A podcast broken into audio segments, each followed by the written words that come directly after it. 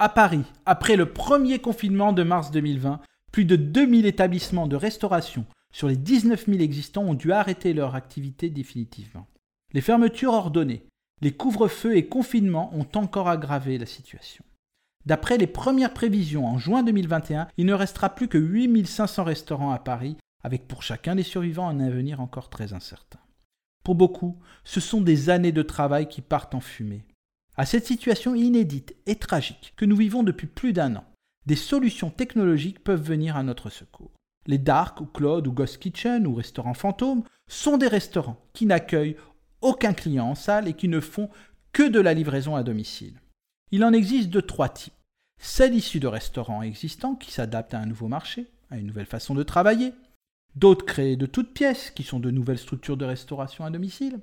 Et enfin, celles partenaires des plateformes de livraison que nous utilisons tous déjà. Mais alors Stéphane, en quoi ces dark kitchens peuvent permettre aux restaurants de s'en sortir? Eh bien la force de ces dark kitchens repose sur une production centralisée et sur l'exploitation de données rassemblées depuis toutes nos actions sur nos téléphones et ordinateurs, capables de prévoir quelles seront les commandes, en quelle quantité et surtout à quel moment.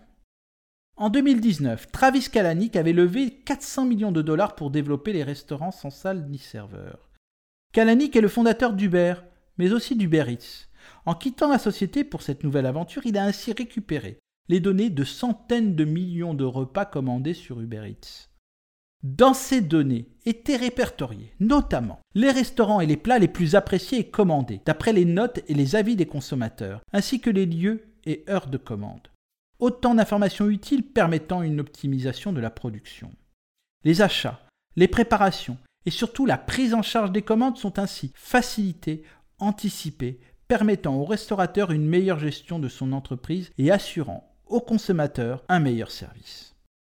Pour les restaurateurs, la livraison à domicile a longtemps été un bonus permettant d'amortir les frais de personnel et de loyer.